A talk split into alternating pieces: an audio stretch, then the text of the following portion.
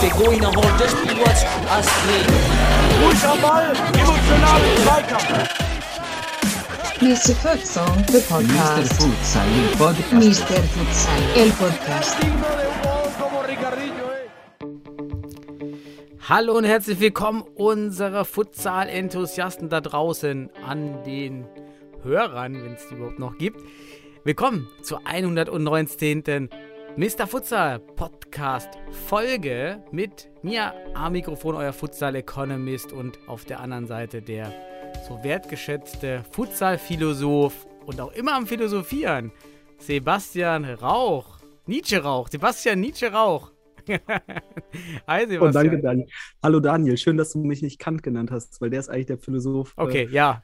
Auf dem, nein, ich, ich, ich bin kein Fan von Kant. Wobei seine Axiome hier mal ein Fremdwort reinzubringen, finde ich, äh, finde ich ganz spannend. Äh, auch in aktueller Politik übrigens. Aber äh, egal. Äh, viele Themen, viele große Themen, ähm, die uns aktuell beschäftigen. Und ich freue mich Ja. richtig darauf, mit dir über Futsal zu sprechen heute. Da gebe ich dir recht. Da gibt es genug andere Sachen in der Welt, die will man hier absolut äh, vergessen. Und das machen wir mit den neuesten News aus Futsal Deutschland, den Regionalligen und dann natürlich unsere geliebte Bundesliga.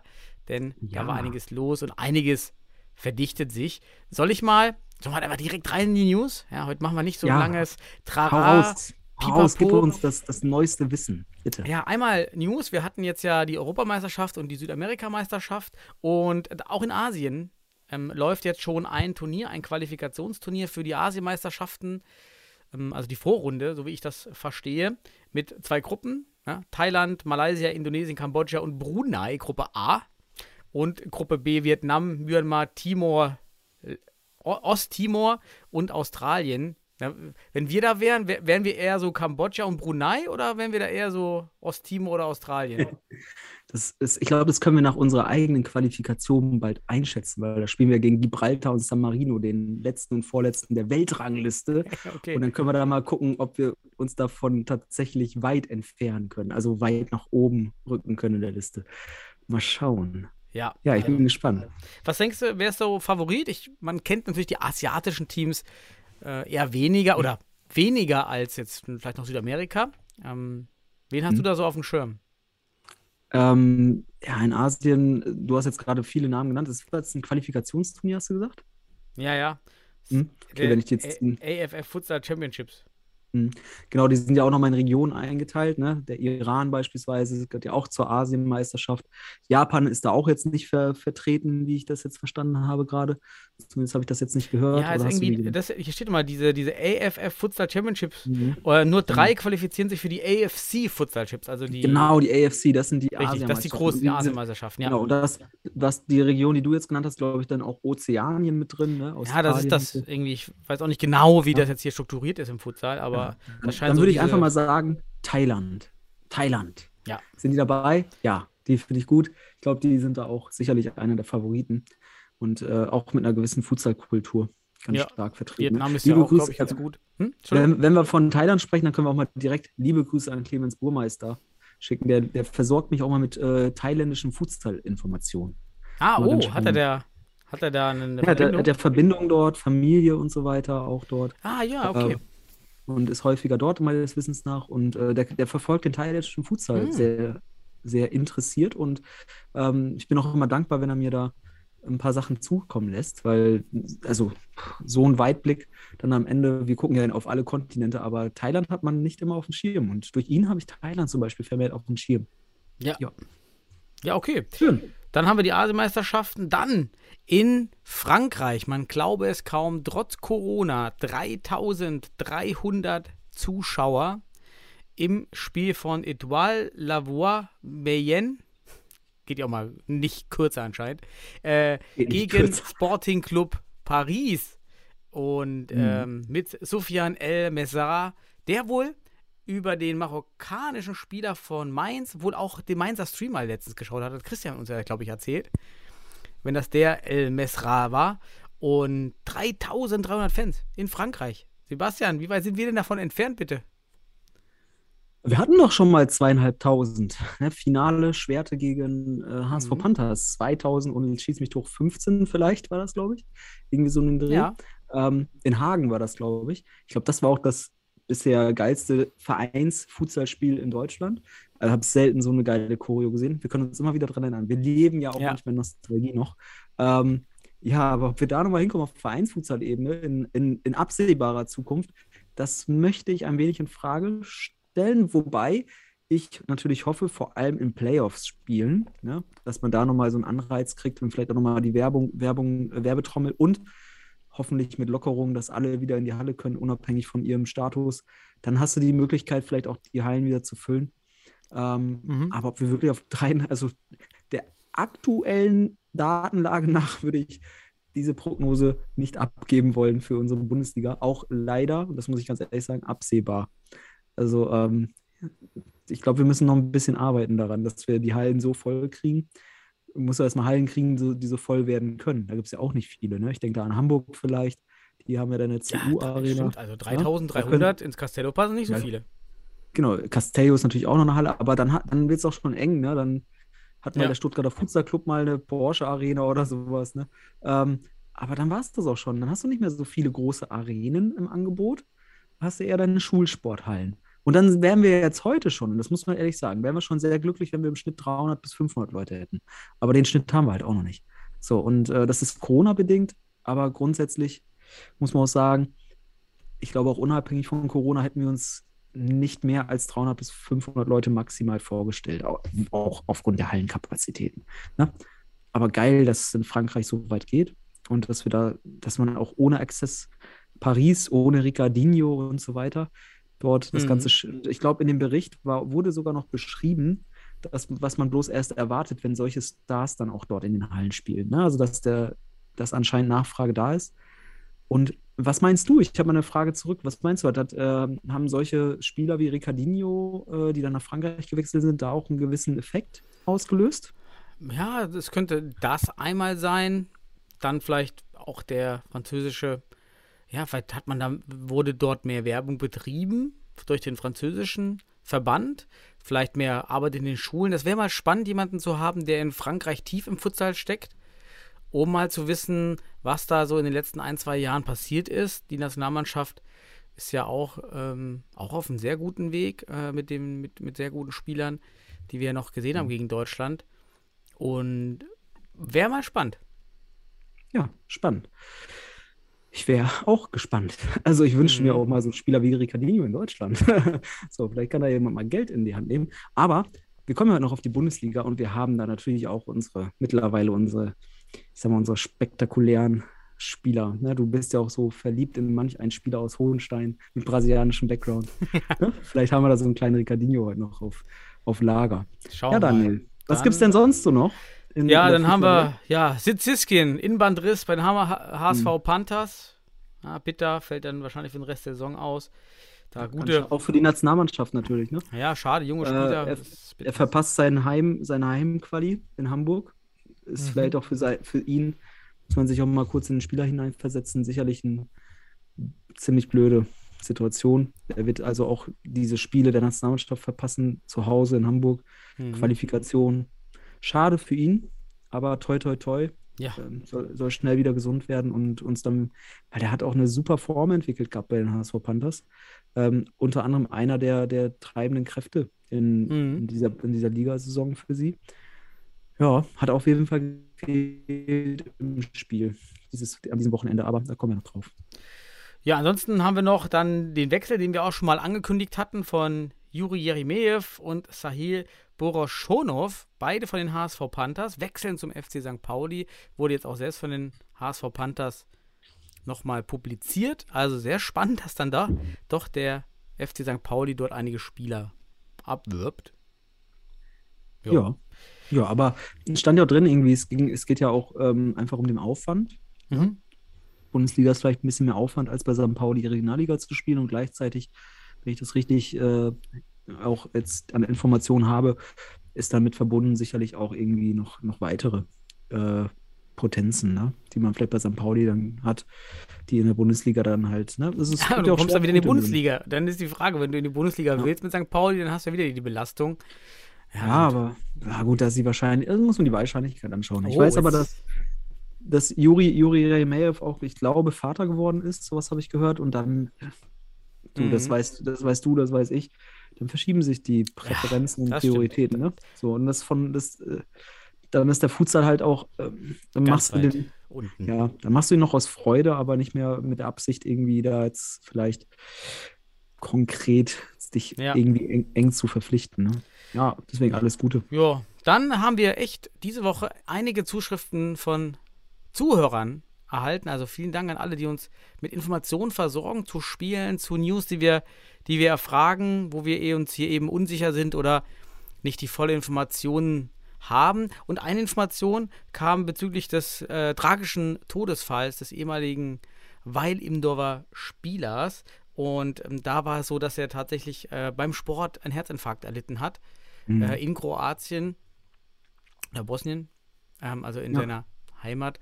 Und ja, sehr tragisch, hatte wohl schon länger Probleme. Genau, er soll schon, er soll schon Vorerkrankungen gehabt haben in der Hinsicht, ne? Das, das ohne ist, ey, das hört sich jetzt vielleicht ziemlich blöd an, aber ähm, wenn ich mir gerade so sehe, anschaue im Fußball, im Weltfußball, wie viele Leute auf einmal umkippen, oh, teilweise ist es halt ein neues Phänomen. Vielleicht hat das auch, also ich will mal was, was, was Verbotenes ausdrücken, aber vielleicht hat das auch mit, mit Impfnebenwirkungen zu tun oder mit Corona natürlich. Auch Corona hatte Auswirkungen, wenn du eine Infektion hast, die du nicht ja, mit der bemerkst. Corona-Infektion bin ich dann bei dir. Gut, die Impfung Ja, ja, würde ich jetzt mal wegnehmen, aber die Ich bin, Corona-Infektion ich, bin ja der, ich bin ja der Sozialwissenschaftler. Ich, ich äh, drücke alle Thesen aus und äh, man sollte es untersuchen. Ne? Man sollte auf jeden Fall hinschauen. Und Mhm. äh, so, so bin ich aber erleichtert in der Hinsicht, dass wir das nicht haben. Allerdings bin ich tief traurig, ja, das im Futsal erleben. Und ähm, hatten ja, auch. und ich fand es ich fand's auch schön, dass Weidemdorf da eine Schweigeminute eingelegt Ja. hat und Trauerbinde gespielt hat. Ich war in der Halle, es Nicht war, viel. war, war, ein- war ein, jetzt, wie sagt man, ein schöner Rahmen, aber es war, es haben alle, es war wirklich ganz leise. Meine, meine Kinder wussten natürlich nicht, was los war. Der Kleine hat dann einmal so kurz geschrien, irgendwas, also irgendwas Die umhergerufen. waren das, die waren das, also die Ja. so laut waren. nee, nee, ganz kurz. Bei, bei DFB TV. Da muss man erstmal erklären, ne? Denn den Kindern erklären, äh, jetzt ist jemand gestorben und ja, warum ist man da leise? Das sind natürlich so Konstrukte, die in unserem Leben schon längst verankert sind, die aber natürlich für Kinder keinen Sinn ergeben zunächst. Warum bin ich leise, Mhm. wenn jemand, der, der verstirbt, das sind immer, immer so, so, so, schwierige Momente im Leben eines Vaters. Wie erklärt man das jetzt? Und auch ja, noch das, in dieser Minute, ne? das ist ja kulturelle Erziehung. Es gibt auch Kulturen, da ist man eben nicht leise beim Tod. Da ist man auch, es geht um, Mhm. da wird man, da gibt es weder Trauer, da gibt es eher die, die Freude auch. Ne? Und das sind kulturelle Entwicklungen und wir haben halt in unserem kulturellen Kreis und in der westlichen Welt ähm, halt die Trauer und damit die Ruhe, ne? um dem, dem, dem Verstorbenen die letzten, ja, ich sag mal, den letzten Respekt und die letzte Ruhe Mhm. zu gönnen. Und Jo. das fand ich eine schöne Geste. Total. Also das war da. Auch wenn er nicht mehr, nicht mehr aktiv ist. Er war ja also nicht mehr aktiv bei Weidendorf, er ist ja Ex-Spieler. Ja. Aber das zeigt auch, dass man ähm, einfach insgesamt sowas nicht vergisst. Ja, Das die Community steht halt zusammen bei sowas. Finde ich, fand ich ganz super. Und dann war noch die Information, ja, Timo Di Giorgio, wir haben ihn ja gesucht. Ähm, er spielt wohl für den Karlsruher SC vereinzelt noch oder Oh, ist dort irgendwie ja. gelistet oder so. Ja, vielleicht sehen wir ihn noch Ja. mal, unser, unser Ja. ewige, das, das ewige Talent. Und wir hatten ja auch die Frage, wie es im südbadischen oder im süddeutschen Raum weitergeht mit den Absteigern. Und tatsächlich, ja, ist äh, Hessen und Bayern haben ja Ligen.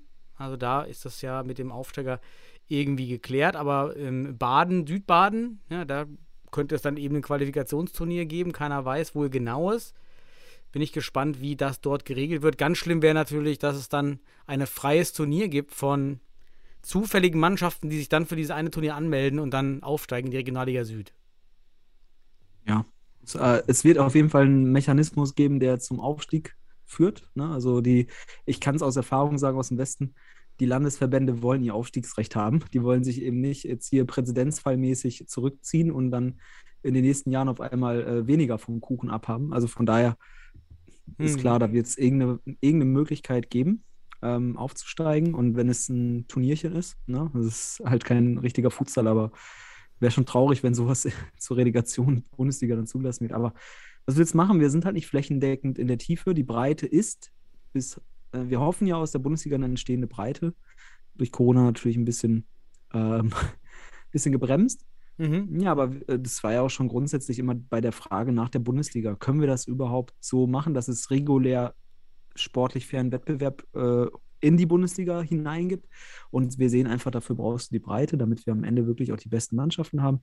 Ich gehe mir davon aus, dass der Sieger dieser kleinen Form der Relegation, ach, der, der, der entsprechenden Qualifikation für die Relegation sicherlich keine große Rolle spielen wird. So, Ja, schauen wir mal. Dann ah, auch noch, da war Grüße an Toni. Äh, für die Re äh, Regionalliga übrigens. So, Ja, ja. sorry. Und ja, dann- wird dann auch für die Zukunft keine große. Egal. dann noch, äh, Namen kenne ich gar nicht, nur Don.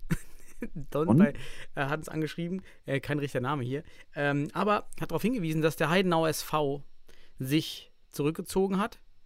Leider aus, ähm, ja, aus, aus, aus, der, aus der Liga. Da, ja, das ist natürlich schade, aber man kann es ja auch sportlich und auch ökonomisch irgendwie nachvollziehen. Hohe Kosten mit dieser Regionalliga-Qualifikation.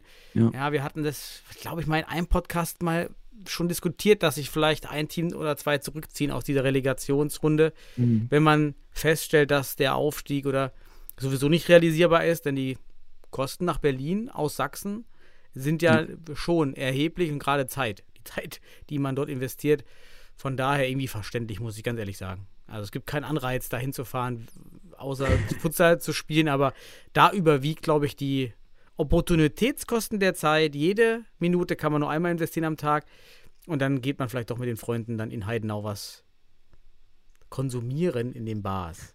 Konsumieren. oh Ähm, Gott, oh Gott. Ja, aber wieder. Sagen wir es einfach mal so, man kann es verstehen. Ja? Man kann es verstehen und es ist in Ordnung soweit. Ja. Ähm, und Dann es ist nachvollziehbar. Hatten wir noch ein paar Informationen zum, zum Spiel von, von vom letzten Spiel von, vom, vom HSV und Wacker, was dort äh, passiert war. Ähm, das war, hat uns dann auch geholfen, das so ein bisschen zu reflektieren.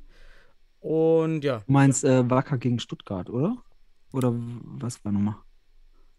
Äh, gegen die, nee, Entschuldigung, vom, vom, vom, Spiel des Panthers gegen Ja, Wacker. ach so. Ja, Ja, ja. jetzt verstehe ich. Aber das ist, können wir gleich besprechen, oder? Weil, ja, genau, dann lass uns das gleich besprechen, dann können wir das mit einfließen lassen. Das würde ich dann machen. Also Genau. super äh, da draußen an alle, die uns immer schreiben und Informationen Ja. liefern. Finde ich super. Ähm, ja, Unsere Sendung wird dadurch weiter und, äh, und länger. genau. Schon am Anfang. Wir haben Input. Wir haben so. So, ja, dann, dann wären wir vorbei mit den News. Ich habe nichts Ja, weiter. dann, dann würde ich sagen, wir gehen in die Regionalligen und in dieser Woche starten wir, glaube ich, im Süden. Im Süden. Letzte Woche haben wir im Norden gestartet. Glaubst jetzt- du, wenn du sagst, wir machen es immer oder? Ja, letzte, jetzt würde ich gerne im Süden starten und nochmal Mhm. gucken, in welche Richtung wir uns weiter bewegen. Aber im Süden gab es ja jetzt das aus meiner Sicht sicherlich oder vielleicht auch vorentscheidende Spiel zur Mhm. Meisterschaft und damit verbunden zur Qualifikation zur Relegation zur Bundesliga zwischen Jan Regensburg Futsal und die Beton Boys Ja. München. Das Hinspiel, da hat Jan ja, glaube ich, wenn ich mich recht erinnere, sang- und klanglos 8 zu 0 verloren. Und diesmal hat man ein 3 zu 3, ja, man hat auch geführt, das heißt, man hat ein 3 zu 3 geschafft. Und dadurch ist Jan jetzt vor den Beton Boys mit zwei Punkten und haben es also in eigener Hand, das Ding jetzt nach Hause zu fahren in der Regionalliga Süd. Mhm. Und ja, es ist äh, aus meiner Sicht erstmal für alle Traditionalisten und äh, diejenigen, die halt auch solche Vereine wie Jan Regensburg oder auch, äh, kommen wir noch auf, auf Köln und so weiter, als, ich sag mal, als, ja, Jan Regensburg vielleicht nicht ganz so als Pioniere, aber Köln zum Beispiel, aber die da so ein bisschen äh, Tradition mit verbinden. Für die ist es sicherlich schön, dass Jan Regensburg vielleicht jetzt oder mit höherer Wahrscheinlichkeit in der Relegation landet. Ja, und damit verbunden war das das Spiel, auf das wir uns alle Ja.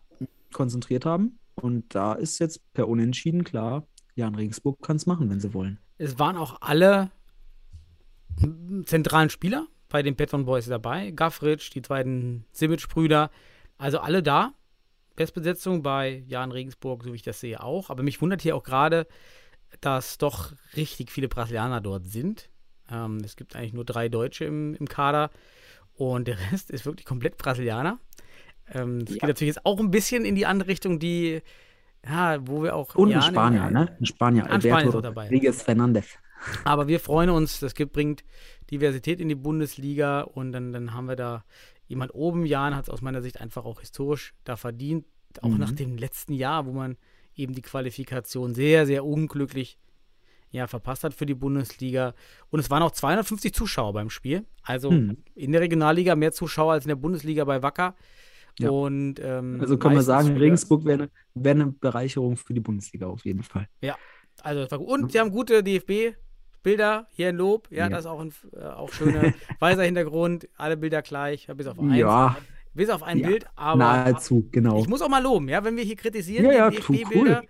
dass das Cool. immer so aussieht Also- wie Kreisliga C oder Hobbyliga. Wenn ich das im, äh, im Essen, Gegenzug alten mit Essen, Beton, dann ist das besser. ja, wenn ich das mit, mit, dem, mit den Betonboys hier vergleiche, dann äh, denke ich mir auch, das ist äh, höchst professionell. Das ist die ja Betonboys, maximale sieht auch- Diversität. Genau, die maximale Diversität. Ja, aber es ist spannend, wie du schon sagst, Regensburg scheint jetzt hier ähm, tatsächlich einige neue Brasilianer dabei zu haben, beziehungsweise brasilianisches Blut auf, auf der Platte zu haben. Wird sicherlich geholfen haben. Ähm, ja, viele bekannte Namen auch. Und wer weiß. Also ich wünsche, ich, ich wünsche dem Besten den Erfolg und Regensburg scheint jetzt hier das Ganze in eigener Hand zu haben. Und Bevor wir es in die Länge ziehen, Daniel, das war das entscheidende Spiel im Süden. Wollen wir Mhm. weitergehen? in Ja, gehen wir weiter. Regionalliga? Wir gehen mal in den Westen. Komm, äh, ne, Südwesten, Südwesten, Südwesten. Wir gehen äh, geografisch vor. Im Südwesten. Was hatten wir da denn? Da sehe ich, da hatten wir ein Spiel. Ja, Äh, zwei Spiele, wieder, zwei Spiele, Ja. zwei Spiele.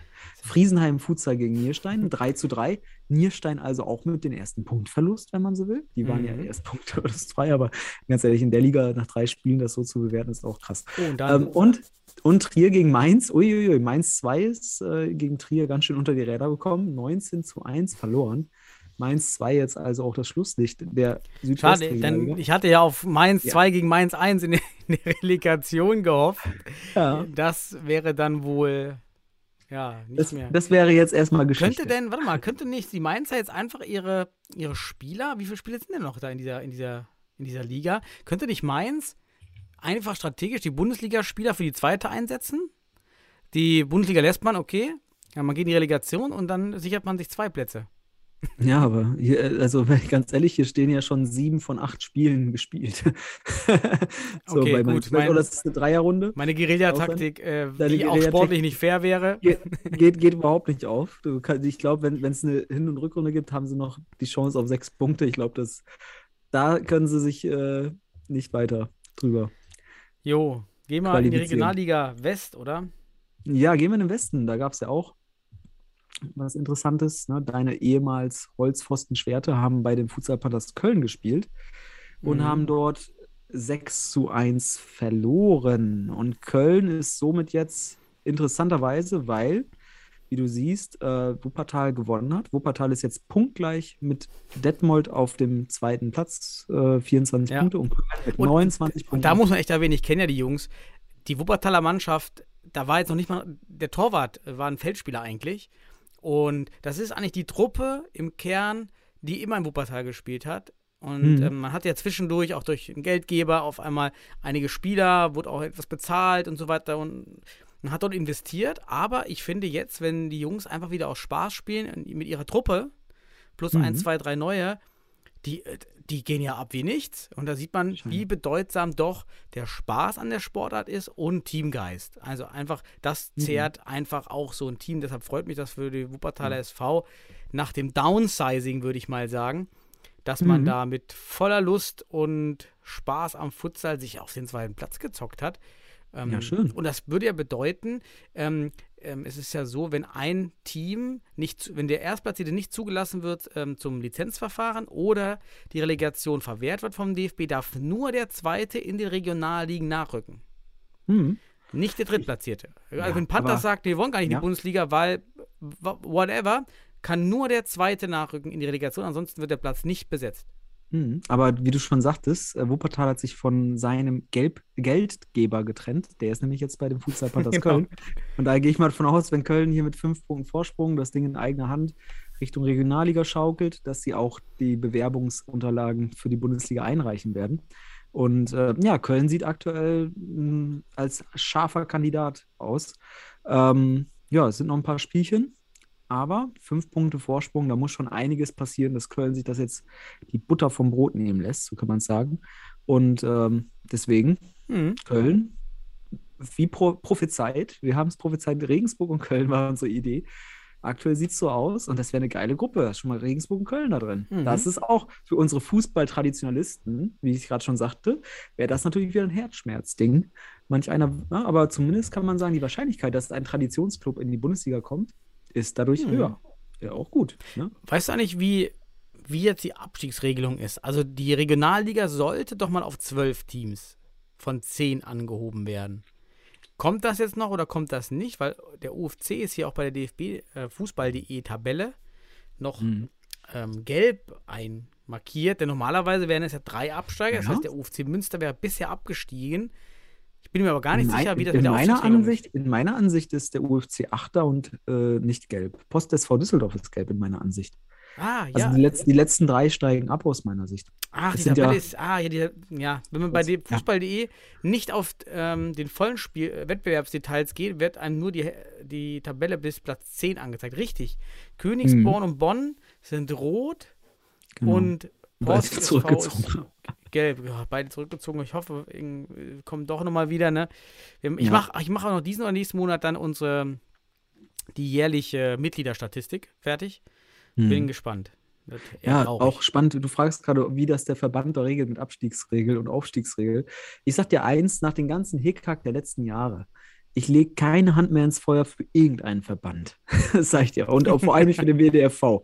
Das, was da alles passiert ist, so schwach. Und deswegen, also ich hoffe, dass sie da jetzt eine ordentliche Regelung haben. Und wenn sie mit elf Mannschaften spielen, spielen sie mit elf Mannschaften, beziehungsweise zehn. Vielleicht steigt Köln ja auf, dann hat man halt noch zehn. Vielleicht ist man dann wieder gerade. Man weiß es nicht. Also Ich ganz da ehrlich, ich würde es bei. 10 belassen, wenn wir auch die Ja. Stärken, die, die Heterogenität oder die, die Abstände der Team, der Teamstärke sind ja jetzt schon sehr Ja. deutlich, da, also gerade Bonn und Königsborn. Ähm, wenn man das, wenn man das Feld jetzt noch weiter aufstockt, ja, äh, lass es bei 10. 10 finde ich generell eine gute Zahl für so eine Liga. Ja, du, diese Liga war schon so aufgepumpt. Da waren schon mal in Planung 14 Mannschaften, dann ist zum Glück eine abgesprungen, waren es noch 13. Gottchen, ey, das ist, im Westen hat man ja alles, wa- was man in Corona-Szenarien falsch machen kann, falsch gemacht einfach. Das haben wir schon elendig äh, diskutiert gehabt die letzten Ja. Jahre. Und deswegen lass mich bloß mit dem Westen da in Ruhe jetzt. Gut, Die ja, dann da- lass mal Ich rübergehen. wünsche mir einfach da einen guten Aufsteiger in die Re Relegation. Köln ist da aktuell Dann lassen Sie den Norden. Ganz heißer Kandidat. Ja, gehen wir in den Norden. In den Norden. Gehen wir rüber. Da hat äh, jetzt am Wochenende nichts stattgefunden, außer dass äh, der PTSK Kiel Ah, ähm, hier 5-0 gewonnen hat nach Oh, Nichtantritt oder nicht so. andere, Also, ah, ist natürlich schade von ja, Hannover. Aber auch Wolmertshausen ist nicht angetreten. Wobei, was steht denn? Steht Maihan? 5, bei mir steht hier 5-0 und 0-5. Ich, da komme ich irgendwie nicht drauf klar. Da steht, was ist denn das für eine Legende? Was heißt Ja, denn vielleicht dieses 0-5 Bild? und Wertung 0-5. Also es ist kein Spielergebnis. Ah, okay. 0-5. okay. F. Ach nee, steht aber 5-0, einmal 0-5. Ja, also sind aber dadurch jetzt punktgleich mit St. Pauli. Also von daher gehe ich aus, dass die Punkte für Kiel kamen. Also da steht jetzt Punktgleichheit Ja, mit St. Pauli. okay, dann passt das. Dann passt Und das wahrscheinlich. Wolmertshausen hat sich nach dem Ausscheiden aus dem Meisterrennen anscheinend auch verabschiedet aus dem Futsal oder was ist denn da passiert? Vielleicht da mal jemand Das Info. Wer Die mal, Motivation flöht. Also unter Bundesliga machen sie es nicht, dachten sie sich. und äh, deswegen jetzt ist die Chance auf Bundesliga erstmal gering.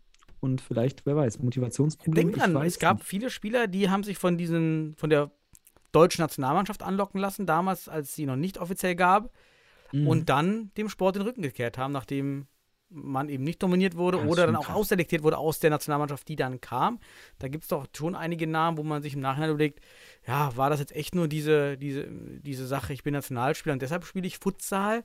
Mhm. Oder habe ich wirklich Lust an der Sportart gehabt, dann würde ich ja auch weiterspielen. Also Ja. da, da, da gab es ja einige Personalien. Ähm, Ja. Das kann schon sein, dass so eine Motivation Ja, aber la lass uns die Gerüchteküche in der Hinsicht nochmal ein bisschen äh, ruhiger angehen. Und wir gucken mal, ob Woltmershausen am nächsten Spieltag wieder einschreitet ins Geschehen, Ja, weil dann Deshalb mal eine Mitteilung, was da widerlegt, passiert uns, ist. Richtig. widerlegt unsere These, dass ihr keinen Bock mehr habt. so, ganz Wenn ihr euch nicht meldet, sagen wir, ihr habt keinen Bock habt keinen Bock mehr, genau. So. So. aber lass mal in die Meisterrunde in den Nordosten starten. Mhm. Da ist ja, le letzte Woche habe ich ja Liria dort so ein bisschen äh, als Außenseiter beschimpft. Ähm, geschimpft, nicht beschimpft.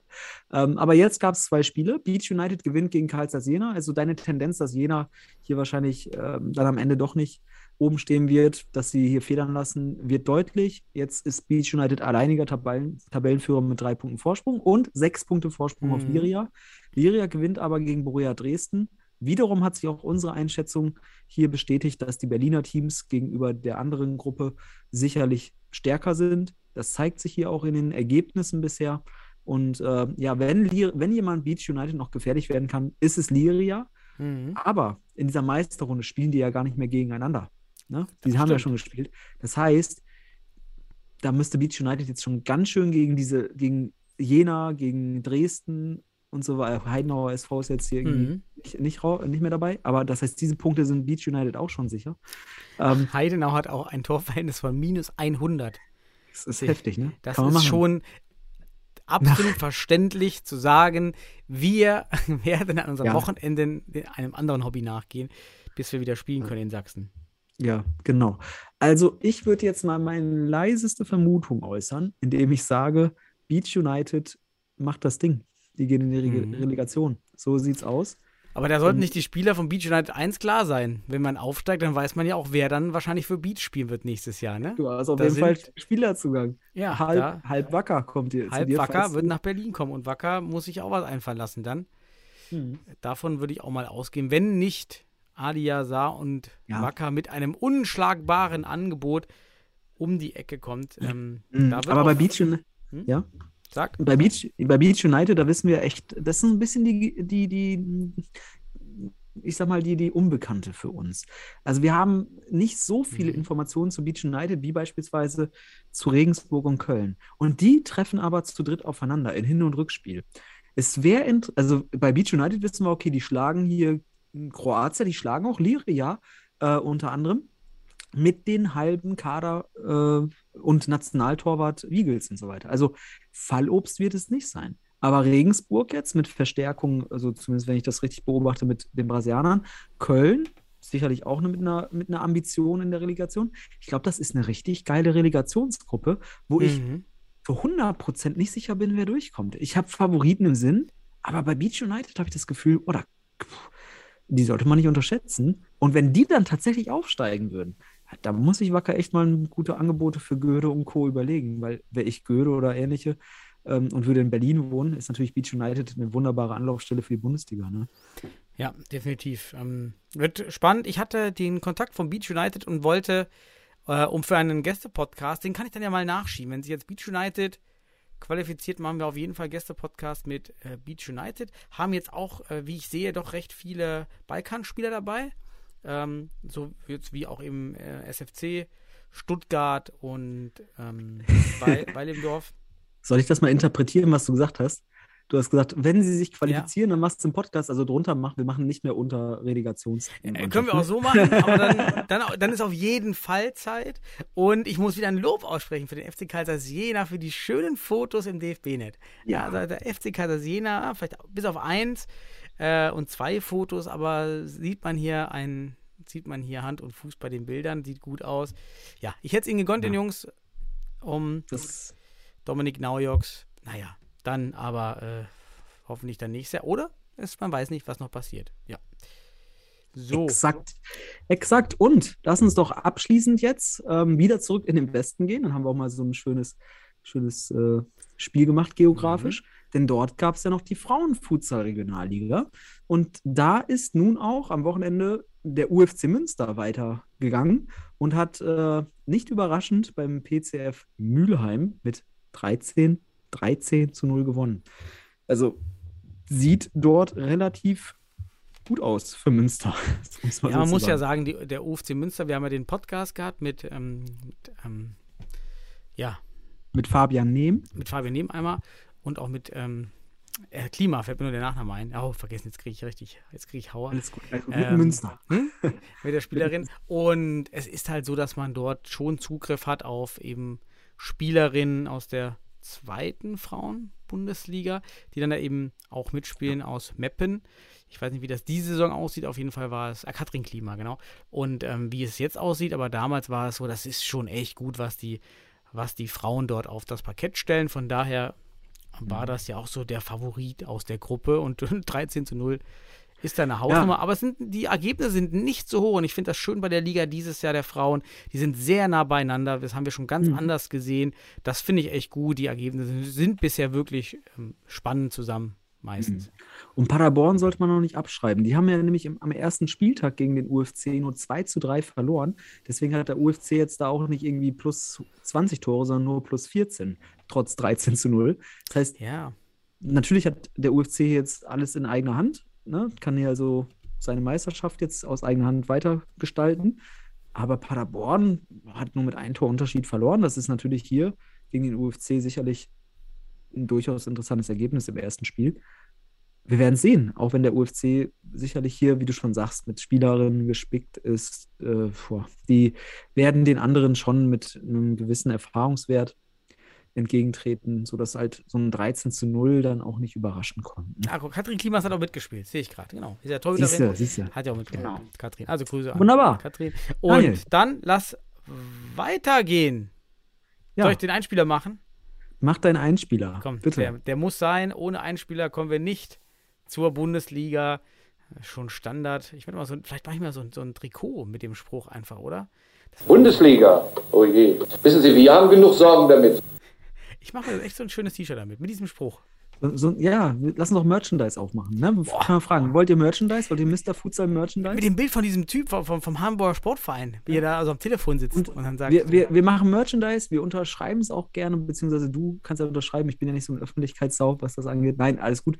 Ähm, aber äh, Merchandise kann man doch machen. So Mhm. mit Sprüchen, mit unseren berühmtesten Sprüchen aus, aus unserem Podcast. Können wir mal wir reflektieren. müssen noch ein paar hinzu, hinzufügen, damit wir da noch Kon mehr. Futsal konsumieren. Futsal, konsumiere Futsal. So, das ist der Spruch des Futsal-Economists. Ja, so. Ja. Ja, wir machen was. konsumiere Futsal. So Du hast den Auftrag schon ein Appell. paar Mal bekommen, weil Merch zu machen, weil du immer, ja, ich, der große Designer bist. Ja, wir müssen ja Ja, erstmal. machen Ist eine Nachfrage da, ne? Also, das ist halt auch wichtig. Ne? oder so. Ei-Problem. Äh, Wenn Ja. nicht, ziehen wir es nur an. Ist auch gut. Aber wir können auch unser, genau, wir können unser Logo ja auch schön, schön aufs T-Shirt machen. Das ist auch geil. Bin gespannt. Jetzt Also, hast du im Podcast gesagt, du machst das. Gut, jetzt haben wir es wenigstens. Hab ich gesagt, ich mach das? Das werde ich mir nochmal anhören. Ich glaube, das habe ich so nicht geäußert. Aber Ja. okay. Mein Lieber, so, Bundesliga. Und da müssen wir natürlich jetzt äh, wieder chronologisch vorgehen, Daniel. Ja, müssen. Samstag, natürlich. 19. Februar. Du hattest auch ein Heimspiel. Du wirst uns sicherlich wieder einiges berichten aus Düsseldorf. Ähm, man hat dich ja sogar gesehen in den Highlights, wenn man genau hingeschaut hat. Ne? Da stand jemand. Ja, ja, ganz am. Anfang stand, stand ich da. Ich war endlich in den Highlights, wie ich unten mit meinen Kindern, meine Kinder sind Ja. auch drauf, die stehen da, die stehen da rum, wie ich gerade in die Halle reinmarschiert bin, weil ich kam später, ich war noch auf dem Kindergeburtstag. Ich konnte diesmal kaum was machen. Ich habe dann auch noch falsch, äh, falsch geparkt vom Castello, weil ich einfach rein musste. Dann die Kinder hatten die Jacken schon aus. Dann kam der Ordner, meinte, ich stehe hier so in der Feuerwehrzufahrt, weil das Castello kennt, ist schon ein breiter Parkplatz. Ja. Und dann gibt es eingezeichnete Parkplätze. Und ich habe genau am letzten Platz der Reihe geparkt, der eigentlich, da parken wir eigentlich immer. Also da hat Kannst du das vielleicht für das Spiel Düsseldorf aufheben? Ja, ach so. ja, schon mal vorgedenke. Ach komm, für dich hätte ich das auch jetzt vorgezogen. Aber lass mal, das, es geht auch jetzt relativ schnell zwischen, im ersten Duell zwischen dem Tabellenführer Hot 05 und äh, den MCA Futsal Club aus Bielefeld. Ähm, ergebnistechnisch 4 zu 1 für Hohenstein. Erste Halbzeit, ich glaube, hier ganz klar auch entscheidend. Ich habe mir das Spiel auch ganz angeschaut. Man muss ehrlich sagen, in der ersten Halbzeit war der MCA alles andere als wach. Und eins ist mir noch aufgefallen, Daniel. Hot ist sicherlich das Team in der Bundesliga, was Fehler ausnutzen kann und das versteht. Guck dir mal die Boah. Tore an. Das sind, da ist ein Stellungsfehler, ausgenutzt, Tor. Da ist ein Konter, ein, ein Konter, äh, Konter äh, von, von, von, von, von Mhm. Hohenstein. Da nutzen sie wiederum einen Fehler aus. Effektiv, effizient. Ne? Das meine ich damit vor allem da in den Situationen, wo du es brauchst. Und ähm, nach drei Minuten direkt den Fehler, ersten Fehler ausgenutzt, nach zehn Minuten, nach 19 Minuten. Ja, also wunderbar auch verteilt. Die sind wirklich auch sehr gut in der Fehlerausnutzung. Und zwar, ich meine nicht in der Fehlerprovokation. Das gibt es ja auch. Da kann man ja nochmal analytisch, äh, analytisch drangehen. Aber sie nutzen einfach die Fehler, die ihnen angeboten werden, an, eiskalt aus. Und Ja, die haben halt eine sehr hohe. Präzision im Abschluss. Das ist halt der Punkt. Ja. Andere Teams ähm, haben auch die Konterchancen, auch wir, Fortuna, Mainz, und nutzen es, nutzen die Chancen eben nicht so eiskalt aus. Das ist eben der Skillunterschied. Mhm. Und dann in der zweiten Halbzeit, da ist der MCA interessanterweise, man lag 3-0 hinten, relativ frühzeitig, ich glaube schon, äh, ja, sehr frühzeitig ähm, äh, ins, ins Flying Goalie-Spiel eingegangen, ähm, um, zu, um halt das Ergebnis aufzuholen. Aber das haben sie auch sehr ungeduldig ausgespielt, sodass äh, Johann Wawrek, der Keeper von Hohenstein, Ja, ein. MTF-Goal erzielen konnte. Ne? Ja. So, das war ein bisschen zu hektisch gespielt. Und dann stand es 4-0, aber der MCH hat weitergespielt, hat dann noch äh, kurz vor Schluss durch I to Getchim das 4 zu 1 gemacht. Da war Hohenstein übrigens nicht zufrieden mit, der Trainer, Salak, war im Interview nicht mit dem Gegentor zufrieden. Man hätte es gerne zu, zu 0 gewonnen. Aber so hat der MCH in der zweiten Halbzeit noch einen Unentschieden rausgeholt. Das war auch eine viel bessere Halbzeit. Aber man muss auch immer sagen, du liegst halt 3-0 hinten, der Gegner führt also 3-0 ich sag mal, Hohenstein weiß auch ganz genau, wie man so ein Ding dann auch nach Hause fährt, ungefährdet. Wenn du 4-0 führst, dann Mhm. wirst du wahrscheinlich nicht mehr auf 5-0, 6-0 gehen müssen. Und das kann Hohenstein gut. Hohenstein ist in der Hinsicht eine sehr souveräne Truppe, mental wie auch in der Hinsicht körperlich, technisch, taktisch. Wirkt alles recht rund, auch ohne Christopher Wittig. Oder ich will jetzt nicht sagen wegen dem Fehlen von Christopher Wittig, weil der ja auch ein wichtiger Bestandteil ist. Aber in den letzten Spielen, auch wo Christopher Wittig jetzt gefehlt hat, kein Leistungsabfall. Ne? Kein Leistungsabfall. Das sieht richtig gut aus, richtig souverän. Hier Ja, gut im On Average eingekauft. Ja, ist Ja, gut. auf- so ein Team. aufgrund, ja, aufgrund einer überragenden ersten Halbzeit 4 zu 1 gewonnen gegen den MCH und wiederum äh, absolut verdient aktuell Mhm. Spitzenreiter. Ne? Wie siehst du es? Ja, ich habe hier ein paar Notizen natürlich gemacht. Diesmal wieder. Und ich habe erstmal war die Länge der Videos dieses Mal wieder ganz, ganz Habe ich mir auch noch aufgeschrieben. Also ja, von, von 7 Minuten Wacker, 7 Minuten 53 zu 3 Minuten bei Fortuna. Dann waren die 4,43 bei, bei Hot ja noch richtig Mittelwert.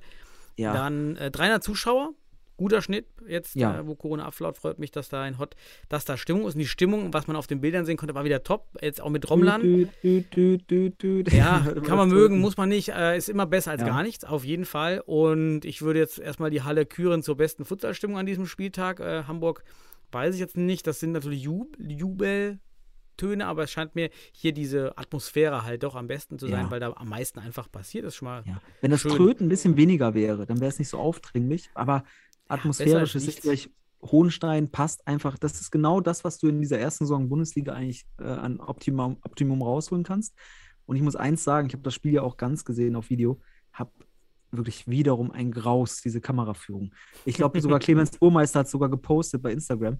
Ähm, Ja. Der MCH hat 10 Sekunden vor Schluss oder 8 Sekunden vor Schluss einen Einkick in der gegnerischen Hälfte. Da kann was passieren. Und der Kameramann geht einfach frontal auf die, auf die Anzeigetafel und lässt die Sekunden dort runterladen und, äh, runterlaufen, weil er wohl meint, er braucht diese Sekundenbilder. Äh. Schön, kann man ja vielleicht ein Highlight draus machen. Aber wenn da was passiert, dann hast du es nicht auf Video. Äh, sorry, das ist, das ist Arbeitsverweigerung. das ist, ey, das, das, da, dafür Nein, das brauchst du kein Geld zahlen. fehlende, fehlende Das ist Erfahrung, keine- Futsal zu ja, filmen. Das ist keine. Professionalität. Das, du kannst doch nicht in so einem, auf einmal die Kamera einfach in die Mitte halten Mhm. und, und da, da, da ist noch Action. Da kann noch was passieren. Finde ich nicht gut. Oh Gottchen, ey, das ist äh, Ja. also wirklich Kameraführung wieder unter aller Sau. Äh, und es, das Problem ist, ich sage unter aller Sau, das sage ich nicht nach einem oder zwei Spieltagen. Aber wenn ich das über die gesamte Saison bisher verfolge und mir die Spiele ganz ansehe, dann sehe ich immer wieder, dass die Kameraführung nicht hinterherkommt oder sogar absichtlich gewillt hier das Spiel außen vor lässt. Und das finde ich halt Ja. schwach. So. So, ja, 1-0. Ja, Ribeiro ist ja mein, muss ich echt sagen, ich finde ihn äh, starke Saison.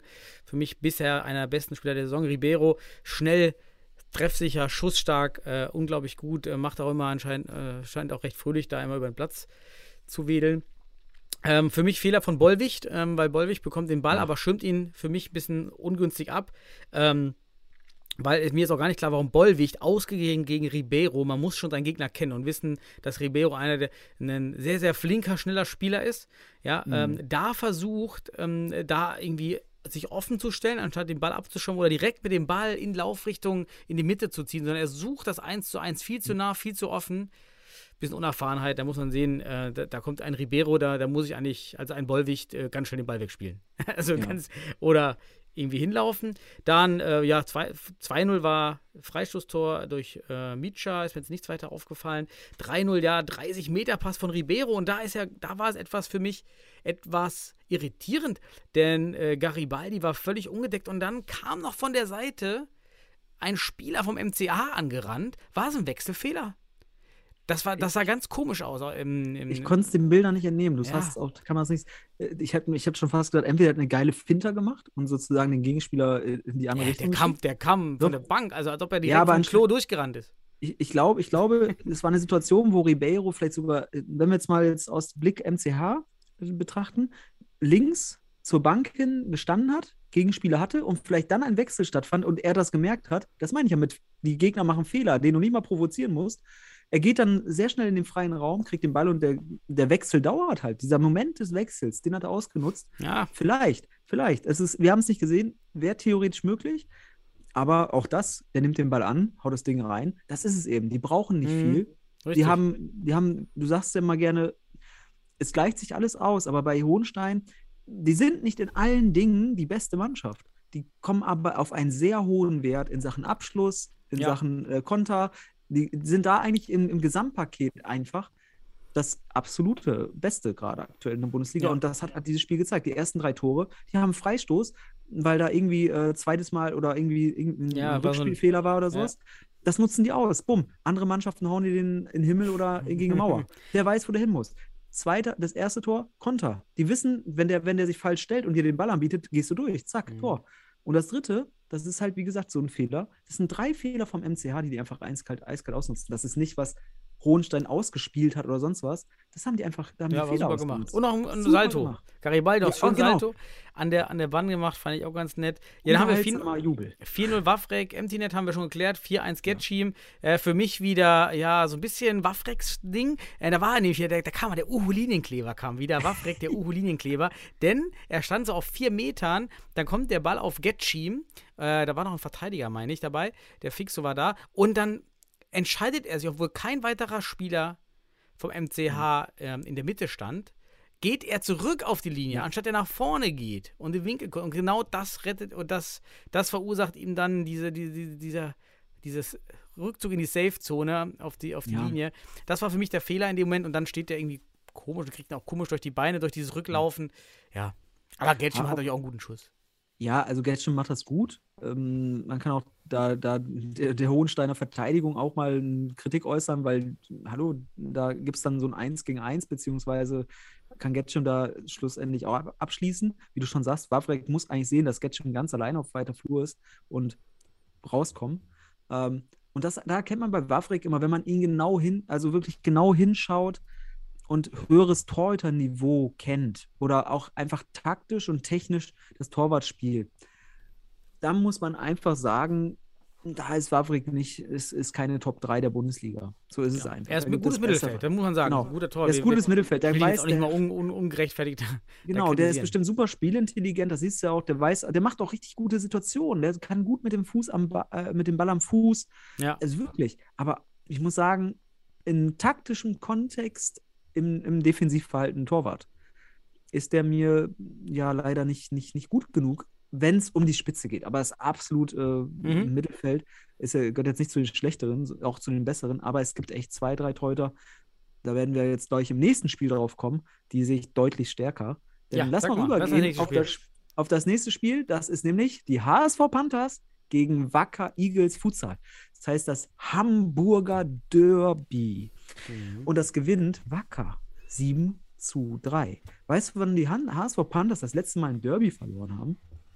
Das war bei das war im 6-Meter-Schießen bei irgendeiner Regionalliga Nord-Meisterschaft äh, Turnierform äh, vor weiß ich nicht wie viel Jahrzehnten gefühlt. Da habe ich gar nicht gedacht, so ein Hamburger Duell zu verlieren. Das Richtig. war echt, das muss schmerzhaft gewesen sein. Und ähm, ja. Oh, trotz, obwohl auch Neuzugang, Ahmed Lali war ja mit dabei bei Wacker. Man kennt ihn ja als, mhm. oder ähm, Ahmed Rakaba als mhm. Freestyle Weltmeister. Performer, Weltperformer. Weltmeister. Ich dachte erst, als der das ist Panner-Weltmeister. Genau, ja, Panna, gewesen. genau, Panna. Und ähm, ich dachte bei dem Ergebnis im Live-Ticker erst, okay, Lalli hat alle, war das der Lalli-Effekt? Nur Lalli war bei keinem einzelnen Tor, so wie ich das gesehen habe, irgendwie beteiligt. Nein, Wacker, Wacker hat nur einen Effekt. Also da geht es nicht um die Berliner, da geht es um den Berliner. ja, ich glaube auch. Und Das ist, das ist Johnny Göde. Ganz ehrlich, Ja. der hat, wenn ich mir die zehn Punkte, die Wacker geholt hat, ansehe und die neun Punkte durch Siege, ohne Göde hätte man diese Spiele nicht gewonnen. In all diesen siegreichen Spielen hat Göde entscheidende Dinge rausgeholt oder war die Stabilität hinten, so dass man diese Siege einfangen konnte.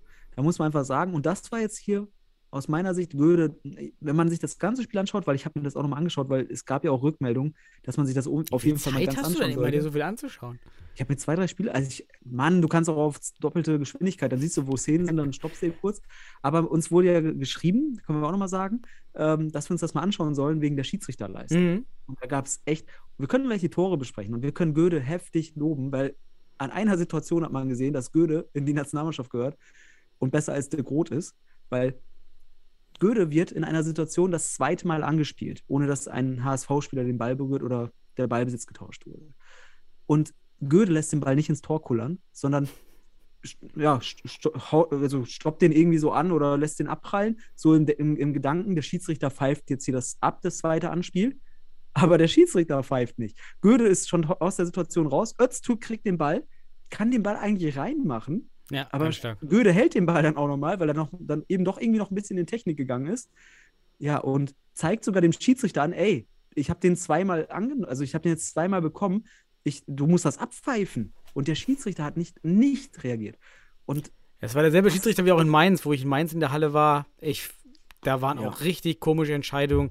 Also dieser, dieser Schiedsrichter, wir sind ja eigentlich froh, dass die Schiedsrichter da sind, aber da sollte man doch noch mal äh, Regelwerkkunde, das ist wichtig. Das darf nicht passieren. Das sind halt, das sind keine Das objektiven, es sind keine subjektiven Fehler oder ähm, Ermessensentscheidungen. Das sind Fehler. Das sind klare Fehler, die dürfen nicht passieren. Die Regel kennt jeder in der Halle. Es gibt ja auch Tricks, um das nicht zu vergessen, dass der Ball noch nicht beim Gegner war. Du kannst, Mhm. es gibt Schiedsrichter, die zum Beispiel sich einen Finger äh, an den Daumen halten, also so kleine Finger und Daumen zusammenhalten. Das gibt es, die sich das als Erkenntnis geben, sobald der Gegner dann den, äh, den Ball berührt hat, lassen sie das los und dann wissen sie, das Spiel ist wieder frei für den Torwart. Wir Aber brauchen so eine App, so eine, so eine, so eine Ja. zweite Kontakt-App, die vibriert Ja, dann am Arm, wenn es der zweite, Kon- den zweiten Kontakt gibt. hier an alle, alle technikaffinen IT-Leute oder was auch immer, äh, baut doch einfach mal so einen so einen Chip in den Ball und, in den, und dann soll jeder Sch- äh, Spieler sich den an den Schnürsenkel machen und der Tor oder der Torwart und man weiß, äh, wann ist der Ball das zweite Mal. Ja, es war also auch viele Szenen, muss man sagen, sehr strittig, aber ich muss auch sagen, ich fand es nicht einseitig für Wacker, äh, also pro Wacker gepfiffen, aber in bestimmten Situationen, weil du musst wissen, das äh, vom Spielverlauf war das nicht unwichtig, dass hier keine zweite Berührung gepfiffen wurde, weil kurz danach macht Wacker das 1 zu 1. Mhm. Also hier pfeift der Schiedsrichter nicht ab, zugunsten Wack, äh, Wacker, wobei, wie gesagt, Öztürk das Ding auch reinmachen kann. Also irgendwie war das total konfus. Aber danach Ja, Wacker Stärke ist das 1 zu 1 gegen 1. Der dreht sich keinen Millimeter weg. Und Ja, das, das hat er den ganz vielen Torhütern in der Bundesliga voraus. Auch sein, sein, seine Spagatabwehr ist stark. Das eine Mal, wo er mit dem Bein da runterkommt, genau ähm, das Tor fangen andere. Ja, das war schon Ja. echt äh, stark. Wir Ich, ich ja erinnere noch, für mich, ah, die, die Parade der Saison, vielleicht noch besser als von Pacheco vor einigen Wochen. Ähm, dreifach safe. Ja, aber ey, da muss ich echt sagen, bei den drei ist super geil gehalten. Also wirklich mutig, aktiv, grandios, wirklich nicht alle, nicht viele Torhüter und da sage ich auch, nicht alle, ja, vielleicht ganz wenige Torhüter in, in Deutschland können solche Bälle halten, ganz klar. Aber, aber an der Szene, sag ich dir, was mir aufgefallen ist, die haben, HSV Panthers haben kein Zielwasser getrunken. Also die, du kannst doch das antizipieren, wie der Torwart da in Aktion ist, der streckt sich, da muss doch, äh, theoretisch sind die doch cool vorm Tor und äh, hauen das Ding unter, unter die Latte, okay. Das macht dann nicht Das jeder Torwart. Das macht aber nicht jeder Torwart in der, in dem Style so. Das ist äh, vielleicht der Unterschied. Die, die, Nee, der, der hält ihn überragend. Also den Ja, halten, halten halt- sieben von sieben von oder acht von zehn Torhütern in der Bundesliga nicht. Ganz klar. So. Ähm, aber ich sag, den, die darf man reinmachen, weil der Torwart hat eigentlich keine Ja. Chance. Die hat so, aber der hält ja auch noch drei, zehn Meter. Das ist jetzt so, okay, die zehn Meter kann man diskutieren, ob die gut geschossen sind, aber du musst erstmal dreimal diese Technik so breit haben, dass Ja, du die Dinger an den Pfosten behältst. Das kann, das können nicht, das können, da sage ich jetzt mal, dass diese drei, zehn Meter halten, halten nur Göde und vielleicht noch, wenn überhaupt, ein Akzentjewitsch. So, Mhm. wenn überhaupt. So, finde ich. Also, Also in der Hinsicht, Göde überragend. Ja, und müssen, ich muss auch sagen, wenn, wenn jetzt Göde nicht auf dem Plan der Nationalmannschaft bei, im, im März, im April ist oder bei den nächsten Kaderlehrgängen, macht das für mich keinen Sinn mehr. Also das kann man nicht mehr motivieren, außer äh, äh, Johnny hätte keine Zeit oder so. Bundestrainerfrage? ist das wieder die Bundestrainerfrage, Ja, das, das kann man doch nicht mehr motivieren, jetzt einen Wiegels da aus der Regionalliga mitzunehmen. Ja. Oder, und, äh, und Chris, ich mag ihn, er ist gut am Fuß, aber das geht nicht. Ja, das, das ist einfach was, was anderes. Das ist ein anderes Level. Ich bin gespannt. Also das, ähm, das Ja, muss man man, muss sagen, motivieren. Man soll sich einfach mal die drei erfolgreichen Spiele von Wacker anschauen und auch die nicht erfolgreichen. Einfach die Szenen von Göde. Göde ist nicht perfekt. Also, wenn man das ganze Spiel sieht, hat er auch noch ein paar Fehler im Petto. Aber man, man muss eins bewerten, und zwar die entscheidenden Szenen im Spiel, in der entscheidenden Spielphase. Und da hat Göde, Mhm. das ist wie der Andi Köpke früher äh, im Fußball, der den Oh. ersten FC Nürnberg hier über, vor den Abstieg gerettet. Da muss man einfach sagen, der hat Wacker in dieser Liga gerettet. So, die werden, für mich wäre Wacker ohne Goethe, komm, lass, lass Hatzjaftic und so, alle, alle spielen auch deine Alani oder wie sie alle heißen. Die bringen nicht den Unterschied am Ende des Tages, um, um diese Dinger zu gewinnen, die sie gewonnen haben. Ähm, die sind Teil davon, aber ohne Goethe, das ist der entscheidende Key. Der hält dir den Kasten so sauber, dass du auch mit den Toren, die du schießt, am Ende das Spiel gewinnst. Mhm. Und deswegen, das muss man sagen, ich, du weißt auch selbst, das, das können wir unter uns mal sagen hier, dass ich äh, bei Goethe ähm, durchaus kritisch bin, weil ich jetzt ihn auch nicht immer so, so stark fand. Aber jetzt muss ich sagen, ganz, ich, ich bin überzeugt, dass er in dieser Bundesliga-Saison, ich habe ja gesagt, erstmal abwarten, der kommt jetzt gerade aus Berlin und so weiter, erstmal gucken. Ich, ich bewerte keinen Torhüter nach zwei Spielen. Aber jetzt über die Distanz, die wir gesehen haben, muss ich ganz ehrlich sagen, das ist äh, der, der Impact-Torhüter, Mhm. äh, der deutsche Impact-Torhüter der Liga, muss man einfach sagen. Und auch für mich wäre es sehr, sehr, also fachlich und von Kompetenzorientierung sehr fragwürdig, wenn der Junge nicht nochmal in die Nationalmannschaft Mhm. jetzt kommt und zwar als Belohnung für diese Leistung. Vor allem, weil er da zeigt, das ist einfach der aktuell beste Torhüter oder beste Form in der Bundesliga für einen deutschen Torhüter. Mhm. Ohne dass ich damit Philipp Pless schlecht machen will. Der hat nämlich in der Nationalmannschaft zuletzt richtig gut abgeliefert. Aber wenn du mir De Groot und Wiegels im Vergleich gibst, dann muss ich leider sagen, Göde ist da nochmal eine Stufe besser. Das hat er jetzt nachgewiesen. Ähm, was auch immer vorgefallen ist, was da immer, dass, dass er nicht mehr in der Nationalmannschaft ist, das muss doch, das muss Geschichte sein, weil du hast, und das habe ich schon mal gesagt, jetzt die Bundesliga als Referenz- und Bewährungszeitraum. Jetzt gilt es, jemanden zu nominieren und ihn zu sagen, jetzt hast du hier professionell zu sein. Und deswegen gibt es keine Ausrede, hier aus fachlicher Sicht zu sagen, den kann man nicht nominieren. Mhm. Aus meiner Sicht die stärkste Bewerbung der Torhüter der Bundesliga und deswegen muss er eigentlich in die Ja. Nationalmannschaft. So muss man es einfach sagen. Ohne dass wir hier Und, und vielleicht ganz auf der anderen Seite, um vielleicht dann auf die Spielszenen überzuleiten. Ja, komm. Celani hatte gar keinen Sahnetag, muss man echt sagen. Tut mir ein bisschen leid. Ich habe zwar auch gehört, er hätte, oder vielleicht kannst du das bestätigen, er hätte einige Szenen noch gehabt, die nicht auf den Highlights Ja. waren. Zwei, drei gute Paraden, das kann ich ja. jetzt nicht sehen. Aber ich sehe, dass er eben doch an zwei, drei Toren in der Art beteiligt war, dass er wieder zu tief steht. Er steht nicht immer zu tief.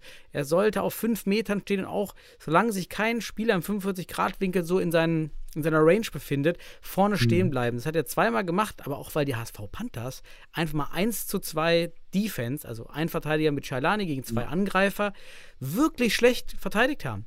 Sie haben zwar gewartet, ja. ja, sie haben die, die Wacker-Leute kommen lassen, das war zwei, dreimal. Dann Druck ab 10 Meter auf den Ball, das war alles korrekt. So, dann nur, Celani steht viel zu tief. Das heißt, er, er steht dann auf vier Metern, als der Spieler, als der, ähm, wer war das denn immer? Chirosi und ähm, Ja, Ganitis, glaube ich, genau, ähm, den Ball immer bekommen. Und auch der jeweilige Spieler, der dann eigentlich den anderen, den Spieler von Wacker begleiten soll, blockt nicht, geht nicht mit.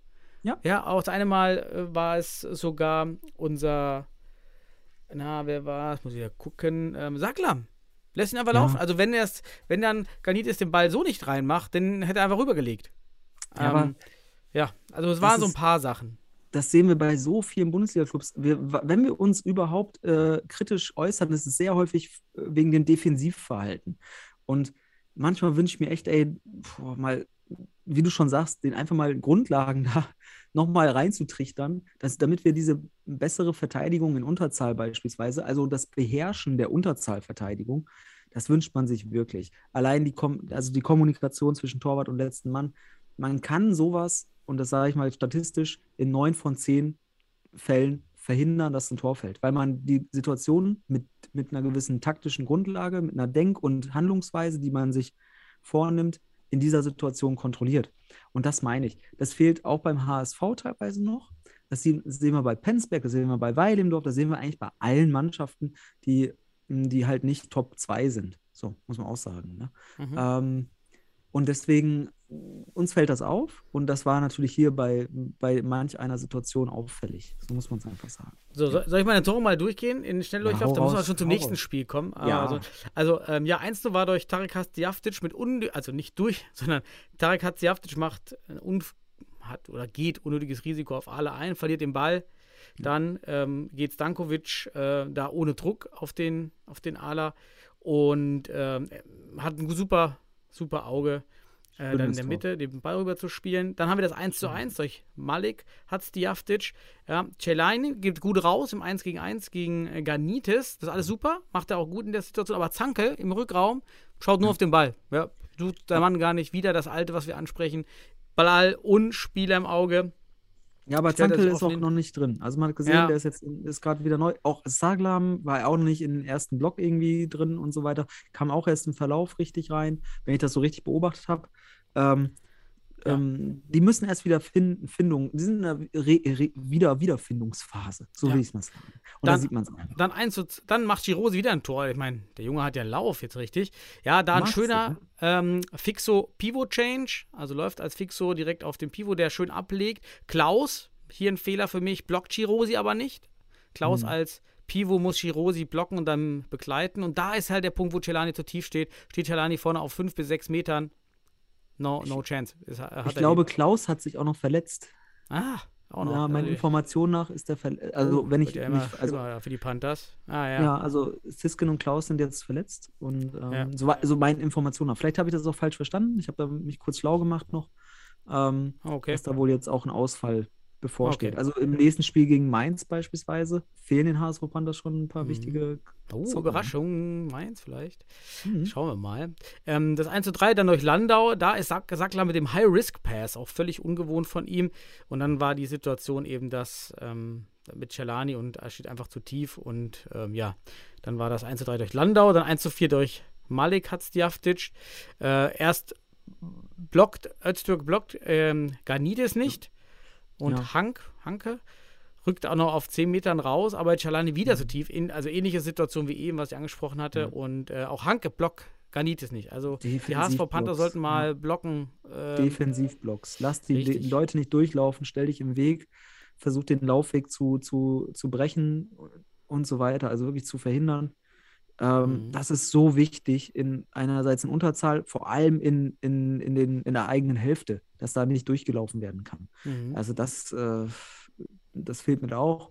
Dann, dann hätten ja. wir beim 2 zu 4 fast die Kopie vom, vom, vom Tor von Girosi gehabt, nämlich diesmal macht Meier den Fixo-Pivot-Change und rückt nach mhm. vorne. Ähm, Zankel macht da eine richtig schöne Pivot-Drehung, muss man, da hat man ihn wieder gesehen, den Zankel vorne als Pivot. Das war ja, da war ja schon mal stark. Dann noch eine schöne Parade von Göde, trotzdem im Nachschuss. Meier, dann 3 zu 4 war so ein kurioses Eigentor von Tarik Hatzdiaftic. Ähm, 3-5 war dann der 10 Meter Garnitis, 3-6 äh, Empty Net Goal, 3-7 war dann wieder 10 Meter. So, das, da haben wir alles. Also, es war einfach verdient in dem Moment, ja. Für Richtig. Richtig. Und um es nochmal auf den Punkt zu bringen, MVP der, der, der, der Partie, so habe ich es sogar auch von den HSV Panthers wahrgenommen, ist Johnny Göde gewesen. Hat alles gehalten, was man halten kann in dem Spiel. Und hat auch den Ball angestoppt, obwohl er zweimal angespielt, angespielt wurde. So, das ist Bewerbungs, ist für mich Bewerbungsmaterial genug. So, gehen wir weiter. Lass mal zum nächsten Spiel gehen. Ja, last liest, war? Oder wo sind wir? Ne, wir haben noch welche. Zwei. Oh, wir ja, müssen, gib mal Gas. Oh, es fühlt sich schon wieder wie das letzte Spiel an. Ja, Daniel, ich überlasse die Bühne. Es geht um Fortuna Düsseldorf gegen Weidendorf. Gönn Ja, dir. so viel gibt es ja gar nicht zu erzählen, weil es war gar nicht so viel los. Ja, ich war ja, wie gesagt, auch zu spät. Ich konnte auch nur eine Halbzeit bleiben, weil mein, mein kleiner Sohn war so müde irgendwie vom Kindergeburtstag davor und ich habe den noch mit Tablet wach gehalten. Irgendwie, da habe ich schon ein schlechtes Gewissen gehabt. Ähm, und dann bin, sind wir in der Halbzeit gegangen. Ähm, in der ersten Halbzeit, es war nur 3 Minuten 26 Videomaterial. Okay, es gab auch nicht so viele Highlights, aber da muss man halt andere Sachen schneiden. 3,26 ist definitiv zu wenig und von den Oh. 3,26 waren 40 Sekunden Highlights. Also das war schon, finde ich, nicht okay. Dann Habe ich sehen nicht letzte wir, Woche, äh, darf ich mal sagen, habe ich nicht letzte Woche gesagt, so langsam habe ich das Gefühl, denen geht das Geld aus. so irgendwie, war- vielleicht waren, waren die Minuten nicht mehr drin. Vielleicht werden die nach Minute bezahlt. unglaublich, so. ja, ich weiß auch Keine nicht, was da Ahnung. los ist. Und dann haben wir das wahrscheinlich schnellste Tor der Bundesliga gesehen. Ähm, nämlich ähm, Ja. nach 20, 30 Sekunden. Und das Besondere war sogar der erste Ballkontakt von Weidemdorf Mhm. durch Buna. Äh, der Kommentator meinte so 20 Sekunden, weil Sepp als Fixo äh, etwas zu weit rechts steht und viel zu nah an, ähm, wer stand auf, wer stand auf Ala? Ich weiß gar nicht mehr, Michel, Michel Schnitzerling. Ja. Ja. und da irgendwie den Pass dann so komisch versucht oder Yoshida stand da. Und Mhm. dann einfach super mit der Picke, zack. Ja, da kannst du, da kannst du einfach nichts machen. Das ist ein Ähm, Novum, ne? Das ja. erste Mal, das äh, nicht nur in der Bundesliga, auch für mich im Futsal sehr selten zu sehen. Mit der ersten Ballberührung schießt ein Team ein Tor. Ist echt schwer, ja. Nicht ein Spieler, das ganze Team. Erste Ballberührung, Tor. Ja. Das, ist, das ist maximale Effizienz. Dann, hat, dann äh, haben, haben wir wieder versucht, mit 4-0 äh, etwas zu machen, nachdem das gegen Mainz ganz gut geklappt hat. Äh, Fibo war weiterhin verletzt, von daher kann man das ähm, probieren. Aber man hat das 4 0 wirklich ohne viele kreative Lösungen gespielt. Man hat auf diesem langen Ball in der Mitte gesetzt. Über die Ala kam wiederum wieder keine Parallellops. Also das, da war einfach viel zu wenig Möglichkeiten, kaum Chancen. Bless musste, glaube ich, nicht einmal einschreiten. Mhm. Ähm, ähm, also man hat es verteidigt und 1 zu 0 ist gut, aber man war auch nicht mal annähernd an daran, ein Tor zu erzielen. Aber es waren dann auch einige Verletzte. Ähm, aber da war schon weit Imdorf überlegen, aber hatte auch nicht unglaublich viele Torchancen. Von daher war das 1-0 dann äh, ganz okay. Ich hätte dann aber wieder gesagt, weil Imdorf macht gute Standards und zack, 2-0. Ja, schöner Einkick. Ähm, wieder ähm, Brack Block den Kaczek nicht. Ja, Wieder Blockproblem, wieder Defensivblock. Ähm, Ja. Niemand im Rückraum. Und dann macht ähm, Chris de Groot macht einen Schritt nach vorne, Ja. anstatt er direkt in die Seitwärtsbewegung geht. Ja. Das ist wieder Einfach- diese, so ein bisschen, das sieht man eben so, äh, so dieser Torwart, Fußball. Bei Fußball oder macht man immer noch diesen Schritt nach vorne, weil man so einen Halbkreis läuft. Hm. Futsal immer die Linie runter. Ja, Das, so ein, das, so- das, war ein, das war ein. Einkick, den liebe ich. Das ist so ein richtiger Mhm. Einkick, wo der Einkicker entscheidet, was passiert. Weil der schaut sich an die Spielbewegung. Der hätte auch ablegen können, Memos. Memos Löser hat, glaube ich, den, den Einkick gemacht. Und dann sieht er, dass der lange Pfosten frei wird und haut den da wunderbar drauf. Und richtige Entscheidung von Memos in der Situation, sodass äh, Kacic da nur noch, ähm, oder Cacic, nur noch äh, rein den langen Fuß oder langgrätschen muss, den, ich sag mal, den Heinzen machen muss, um dann äh, das Ding über die Linie. Und ja, wenn man jetzt detailverliebt ist und auch den Torwart analysiert, sehe ich hier auch einfach leider falsche Technik und auch falsche Taktik als Torwart. So und ähm, ja, gut, das ist gut analysiert, Daniel, dass du den Torwart auch noch beachtest. Ja. So hätte ich es nämlich auch gesehen. Aber hier natürlich eine super Einkrieg-Variante von, von, von Weidemdorf und wie wir wieder sehen, hat das Standardtraining bei Mhm. Weidemdorf auf jeden Fall Impact auf die Ergebnisse. Das 1 zu 2 war zwar auch ein Einkick von Fortuna, freut mich, dass wir es endlich geschafft haben, durch Einkick ein Tor zu erzielen. Es wirkte aber eher glücklich, denn der Pass in die Mitte ging ja nur durch die Mitte so einfach durch zu Suzuki, ähm, weil die weil Imdorf, es war einfach für mich ein Glücksprodukt. Ich weiß nicht, war, wie du das gesehen hast, war eher Glück als einstudiert, was wie das Tor gefallen ist. Ich glaube, es war schon Ja. Ziel, den Ball dann auf den zweiten Pfosten zu schießen oder ins Tor, aber er kam mir mitten auf Tormitte und dann war es irgendwie so, so halb Glück. Wenn es gewollt war, super, dann war das alles top. Ja, also auch manchmal ist es gewollt und dann musst du auch noch Glück haben, dass das Ding am Ende reingeht. Ähm, aber wenn man jetzt vergleicht, diese Einkicks von, von Weilendorf und von Düsseldorf, Ja. wirkte das von Weilendorf schon gewollt, ne? weil hier siehst du klare Entscheidungen getroffen und das Ding ist drin. Und da war es halt so, okay, das haben wir einstudiert. Wir haben diese eine Variante, die biegen und brechen wir jetzt durch und am Ende ist reingegangen und da ist dann Glück dabei. Während ich bei Weilendorf hier nicht das Glück gesehen habe, sondern tatsächlich die taktische Entscheidung, das so zu Mhm. machen und die Option zu wählen, die du hattest. Ja. So, und das ist ja auch das, wir haben letzte Woche schon gesagt, Weilendorf schafft es, die Dinge effizient bei den Standards auszuspielen. Das heißt, sie entscheiden bei den Standards, welche Optionen sie haben und kreieren sich diese Option und nehmen auch die leichteste Option, wenn es denn der Fall ist. Wenn einer frei steht, wird er angespielt. Und wenn er vom Mhm. Tor frei steht, wie jetzt zum Beispiel Cacic, dann sieht Söser das und spielt den Ball dann super geil dahin.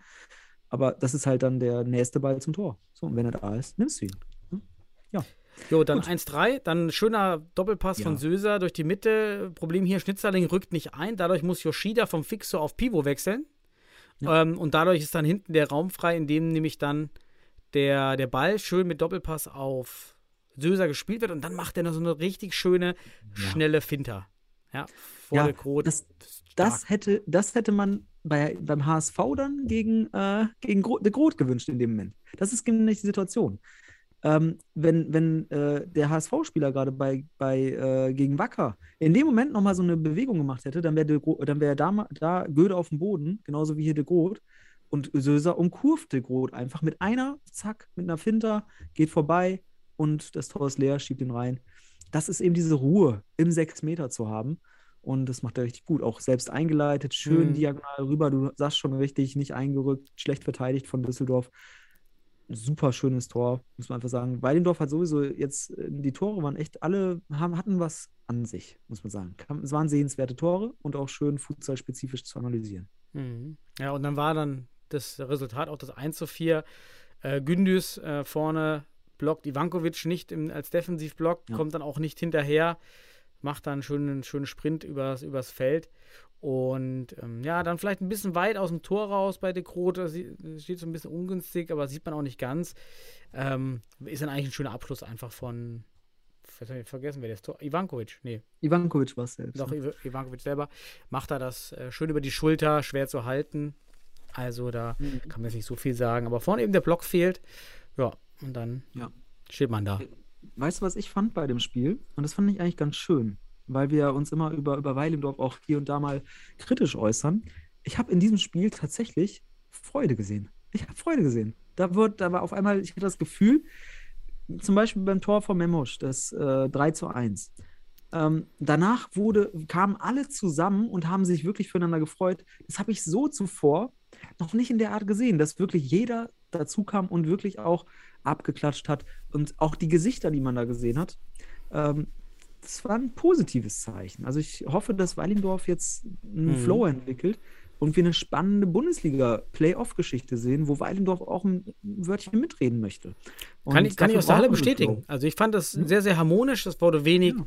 Kritisiert unten auf dem Feld. Ähm, hat mich gefreut, dass dort Ruhe, etwas Ruhe einkehrt anscheinend in Weil-Imdorf. Ähm, kann man jetzt auch äh, den Spielern gerade aus unserer Nationalmannschaft, Söser und Pless und äh, Sipai nur, nur wünschen, dass es dort ruhiger wird, auch für unsere Nazio. Das ist absolut so. Ja, Mhm. hat mich gefreut. Übrigens 200 Zuschauer da, war, war gut, war gut besucht. Schön. Und viele Kinder, wie Sie meinen, davor war noch ein Jugendspiel, also äh, von unserer Jugend. Ja. Die Fortuna Bambinis haben dann gespielt. Ist ja immer schön, die Kleinen dann da rumflitzen zu sehen, die dann teilweise. Ja, meine Kinder kennen nur Futsal. Ne? Die waren noch nie beim Fußballspiel. Mhm. Die, die kennen nur das, ist schon dann interessant. So, sollen wir Schön. rüber zum letzten Spiel? Last Game, genau. Mainz gegen den Stuttgarter FC. 0 zu 5. Mhm. Ähm, ich kann mal kurz, ich mache es ganz kurz, du kannst gerne auf die Tore eingehen, aber was mir wieder aufgefallen ist, der Stuttgarter FC schießt seine Tore sehr schnell. Neunte Minute, elfte Minute, 1-0, 2-0. Das heißt, man nutzt also auch vielleicht Mhm.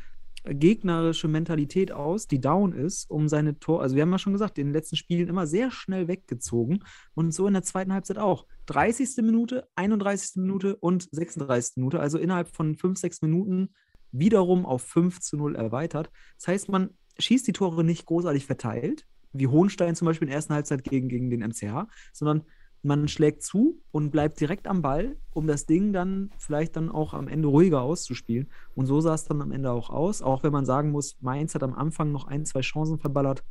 Ähm, Abschluss ist da einfach für, aus meiner Sicht ein großes Problem. Ja, und am Ende gewinnen sie, gewinnt Stuttgart das 5 zu 0. Sag du mir mehr. Ja, also 120 Zuschauer waren wieder in der Halle Mainz im Schmuckkästchen. Sah wieder ganz gut aus. Die Zuschauer mit Sicherheit ein schönes, spannendes Spiel erlebt. Die Abschlussschwäche, ja, haben wir schon sehr oft diskutiert, war hier auch wieder zu sehen, aber gut gegen Akzentewitsch ist jetzt auch der denkbar schlechteste Endboss, den du da haben kannst als, als Spieler im Tor. Ähm, ja, 1-0 war eigentlich recht glanzlos, 6 Meter, absolut gerechtfertigt und ich will nicht äh, Chris, Christian, der da gegen, gegen Cesar im Tor steht, also mit dem wollte ich da nicht, nicht gerne tauschen. Dann das 2-0 durch Ivankovic. Ähm, Mitschewski setzt sich gut gegen, gegen drei Spieler durch und der Kommentator hat ihn ja so hochgelobt. Ah, Mitschewski, drei Spieler. Aber für mich ist Ivankovic hier so über, über, überragend, denn aus ah, 10 Metern mit dem Inspann schießt er genau gegen die Laufrichtung von, von Wölfelschneider. Und das fand ich stark. Also auf dem äh, Stream ja. eben nicht dieses planlose Abziehen, sondern wirklich zu sehen, hey, der Torwart bewegt sich gerade die, die zwei, drei Meter nach links aus Torwartsicht und dann kann ich den Ball einfach mit der Innenseite da reinschießen. Das fand ich gut gezielt. Ja. Das fand ich. Ja.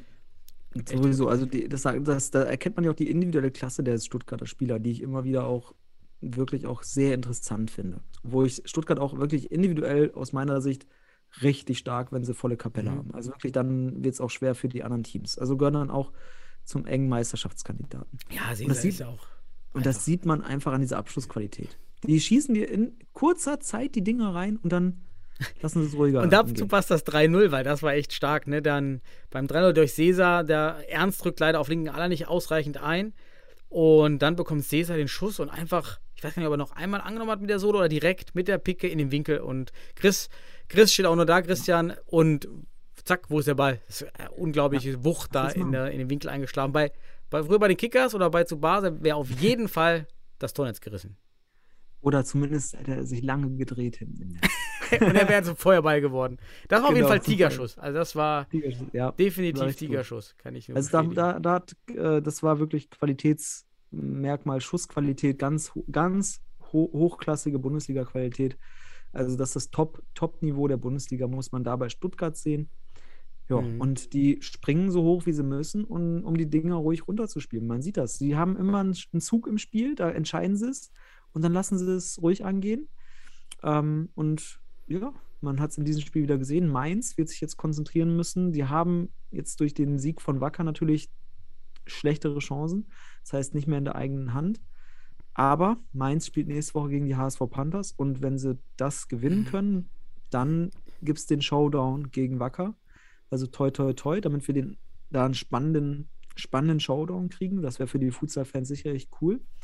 Ähm, ja. aber man muss sagen, Stuttgart ist halt eine, ist wirklich, da muss man einfach sagen, eine Klasse besser gewesen. Die können es einfach auf anderer Ebene nochmal ein Stück besser. Und das, da müssen aber auch andere Mannschaften der Bundesliga ganz klar den kürzeren ziehen. Ne? Ja. Ja, 4 war dann noch durch Cesar Konter, weil von Wertem so einen richtigen, richtig ungewollt schwachen Schuss abliefert als Fixo. Und das ist halt die Gefahr, wenn der zu schwach ist, der Schuss aus, aus 20 Metern oder aus 15 Metern abgefangen wird, ja dann einfach Konter. Sehr, sehr schnell Cesar auf Wölfelschneider zugelaufen. Kurze Finter, für mich nicht zu machen für Wölfelschneider. Ja. Und beim 5 zu 1, 5 zu 0 war dann 3 zu 1 Überzahlspiel. Mainz macht es eigentlich, finde ich, richtig gut ja, in Unterzahl 1 zu 3, Verteidigung, macht im richtigen Moment Druck und dann kommt das Eigentor von Mellermann. Also der SFC hat es nicht geschafft, das Tor selber zu machen im 3 zu 1. Von daher fand ich das gut. Und Christian hat eine sehr gute Partie gespielt, hat mich gefreut für ihn.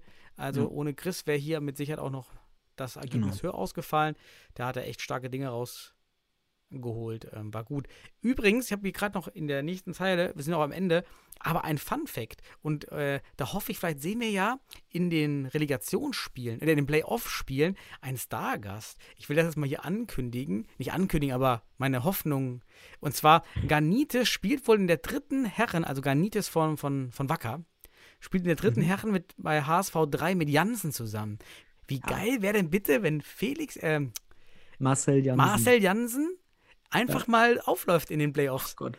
Ich meine, Futsal-Pass, ein Tag, der spielfähig, Gott, du, Hast den doch, du hast den doch schon bei, beim Premiere-Spiel Düsseldorf gegen, gegen HSV Bandes ja, gesehen. Oh, da wusste ja noch nicht, dass die persönliche der, der Beziehung ja, haben. Der ist, der ist auch Vorsitzender irgendwie beim HSV.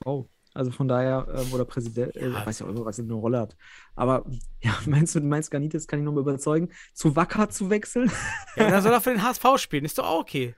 Warum fragt Ja. man denn nicht mal den, den, den Marcel Jansen, zocken? ja, aber ich glaube, dass ich ganz ehrlich, da bin ich kein Fan von. Ich wäre nicht, ich wäre nicht davon begeistert, wenn ein Jansen auf einmal beim Futsal. Aber ich sage dir, für die Futsal-Entwicklung, da, da muss auch mal der DFB Ja. einwirken, wenn der Marcel Janssen aufläuft.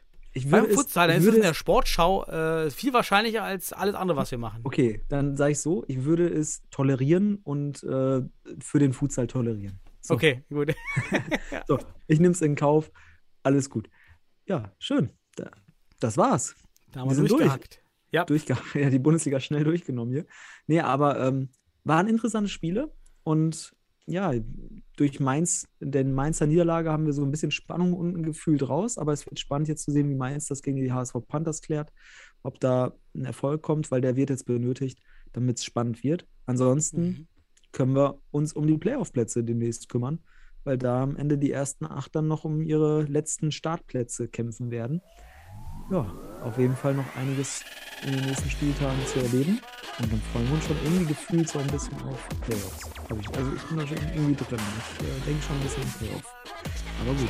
Daniel, es war mir eine Freude. Hat absolut. wieder Spaß gemacht. Gebe ich zurück. Ich wünsche allen da draußen eine gute Zeit, bleibt gesund, lasst es euch und euren Liebsten gut gehen. Viel Spaß am Wochenende mit dem nächsten tollen Futsal-Wochenende, hoffe ich. Und ja, bis nächste Woche viel. Spaß. Ciao. Tschüss.